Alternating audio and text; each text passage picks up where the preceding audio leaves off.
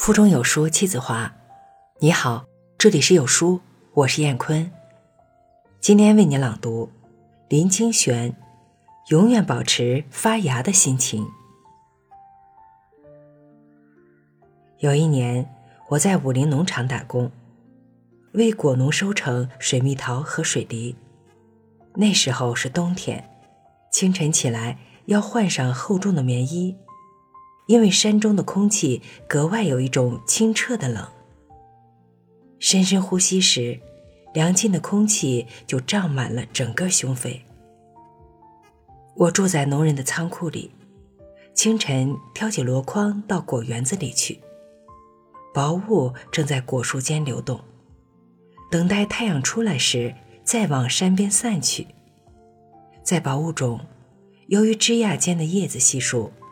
可以清楚地看见那些饱满圆熟的果实从雾里乌吐出来，清鲜的，还挂着叶汁露水的果子，如同刚洗过一个干净的澡。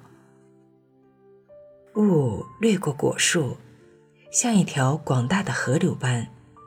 这时，阳光正巧洒下了满地的金线，果实的颜色露出来了，梨子透明一般。几乎能看见表皮内部的水分。成熟的水蜜桃有一种粉状的红，在绿色的背景中，那微微的红如鸡血石一样流动着一棵树的血液。我最喜欢清晨夕光初见的时刻，那时，一天的劳动刚要开始。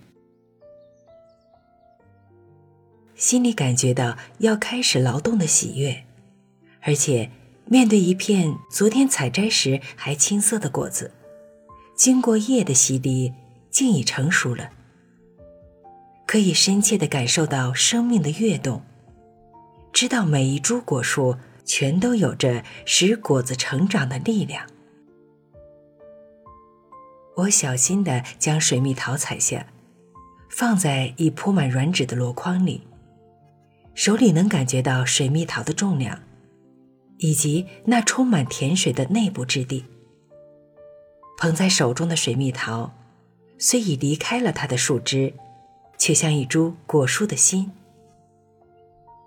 采摘水蜜桃和梨子原不是粗重的工作，可是到了中午，全身几乎已经汗湿。中午冬日的暖阳使人不得不脱去外面的棉衣。这样轻微的劳作，为何会让人汗流浃背呢？有时我这样想着。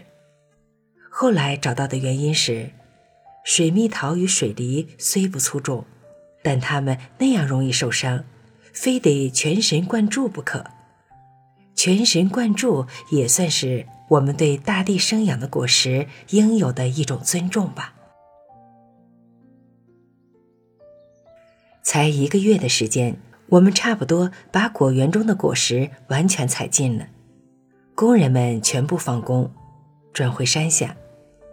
我却爱上了那里的水土。经过果园主人的准许，答应让我在仓库里一直住到春天。能够在山上过冬是我意想不到的。那时候我早已从学校毕业，正等待着服兵役的征集令。由于无事，心情差不多放松下来了。我向附近的人借到一副钓具，空闲的时候，就坐客运车到雾社的碧湖去徜徉一天。偶尔能钓到几条小鱼，通常只是饱览了风景。有时候我坐车到庐山去洗温泉，然后在温泉岩石上晒一个下午的太阳。有时候则到比较近的骊山，在小街上散步，看那些从山上爬下来赏冬景的游客。夜间，一个人在仓库里升起小小的煤炉，饮一壶烧酒，然后躺在床上，细细的听着窗外山风吹过林木的声音，深深觉得自己是完全自由的人。是在自然中与大地上工作过，静心等候春天的人。采摘过的果园并不因此就放了假，果园主人还是每天到园子里去，做一些整理、剪枝、除草的工作，尤其是剪枝，需要长期的经验和技术。听说光是剪枝一项，就会影响明年的收成。我的四处游历告一段落。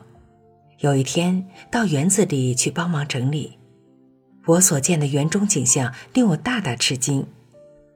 因为就在一个月前曾结满累累果实的园子，这时全像枯萎的一般，不但没有了果实，连过去挂在枝头尾端的叶子也都凋落尽尽，只有一两株果树上还留着一片焦黄的。在风中抖颤着，随时要落在地上的黄叶。好文章分享完了，愿你拥有美好的每一天，再见。